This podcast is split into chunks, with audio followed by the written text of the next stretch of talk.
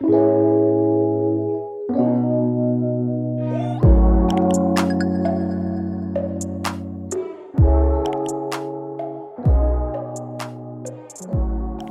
ici Daïla Majid, je suis avocate au barreau de Paris depuis 13 ans et je suis ravie de vous accueillir aujourd'hui pour ce 11e épisode en droit.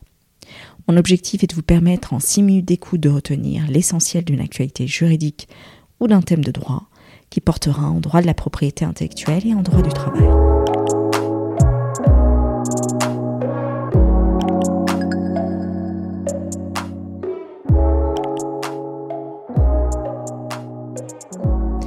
Aujourd'hui, je vais vous parler de logiciels espions qu'utiliseraient certains employeurs pour surveiller leurs salariés en télétravail.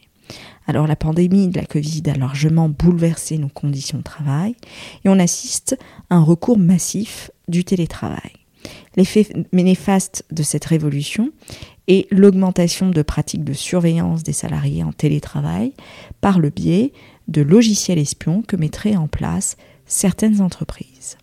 Alors selon une enquête réalisée par le cabinet ISG, spécialisé dans la transformation digitale et l'analyse des technologies, sur plus de 2000 entreprises et grands groupes à travers le monde, la pratique aurait bondi de plus de 500% depuis le début de la pandémie. Cette pratique de surveillance des salariés est très répandue aux États-Unis. Si elle fait son entrée en France, euh, cette pratique demeure très encadrée. Alors, quels sont les logiciels espions? Alors, le plus courant des logiciels de surveillance est le Time euh, Doctor, qui permet de surveiller précisément le travail des salariés. L'employeur peut par exemple connaître sur quelle tâche précise travaille une équipe, le temps passé sur chaque tâche, les sites et les applications euh, visités par, par le salarié, l'heure de connexion et de déconnexion du salarié. Autre logiciel, le HubStaff, qui permet par exemple de prendre des captures d'écran des salariés toutes les 5 minutes ou encore de traquer euh, les données euh, GPS euh, des téléphones des salariés. Et donc un rapport journalier est envoyé au manager. Alors il existe également un autre logiciel beaucoup plus intrusif, le Clever Control, euh, qui promet aux entreprises, je cite, d'augmenter leur productivité et de repérer euh, les fainéants comme il est euh, indiqué sur leur site.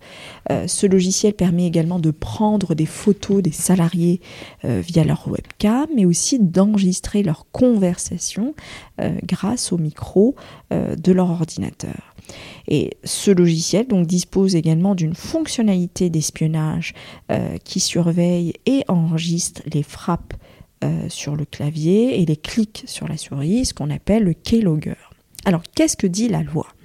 En France, le recours à des outils de surveillance de salariés, qu'ils soient en télétravail ou sur le site, est très encadré.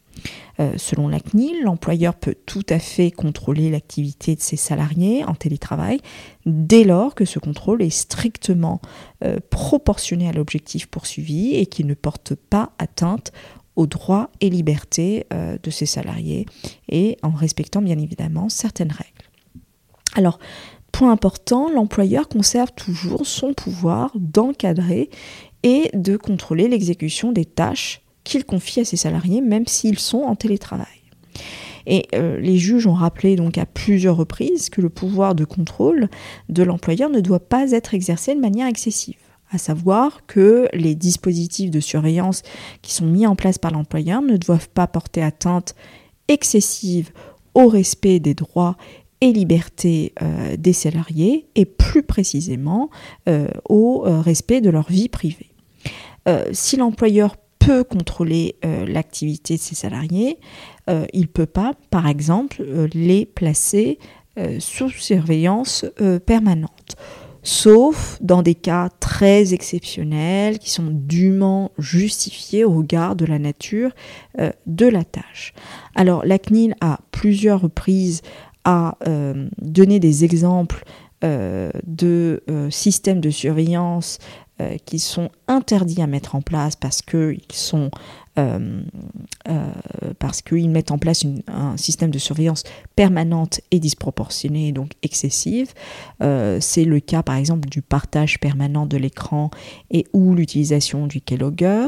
Ça peut être également l'obligation pour le salarié d'effectuer des d'effectuer très régulièrement des actions pour démontrer sa présence derrière son écran, comme cliquer toutes les 10 minutes sur une application ou prendre des photos à intervalles réguliers.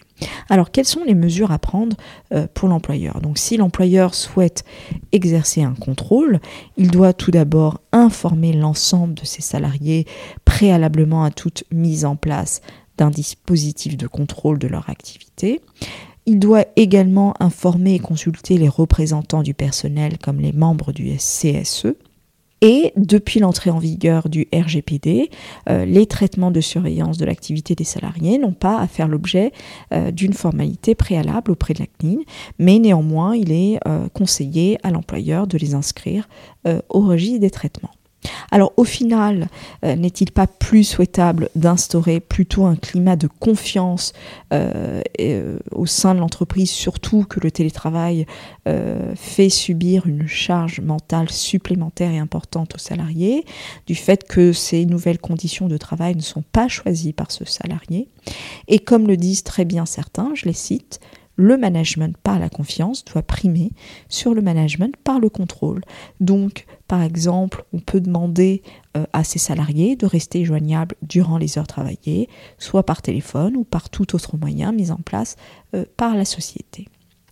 Voilà pour aujourd'hui. Vous pouvez retrouver cet épisode sur mon blog www.dalinamajid.blog. Donc si vous avez des questions, n'hésitez surtout pas à me contacter ou me proposer également des sujets qui vous intéressent. Vous trouverez donc mes coordonnées euh, sur mon blog. Et dernière petite chose, si l'épisode vous a plu, j'apprécierais donc que vous me laissiez euh, une note 5 étoiles ou un avis sur Apple Podcasts iTunes. Euh, Parlez également autour de vous afin que je puisse également continuer l'aventure avec des épisodes juridiques. D'ici là, je vous dis à très bientôt et branchez vos écouteurs pour un prochain podcast.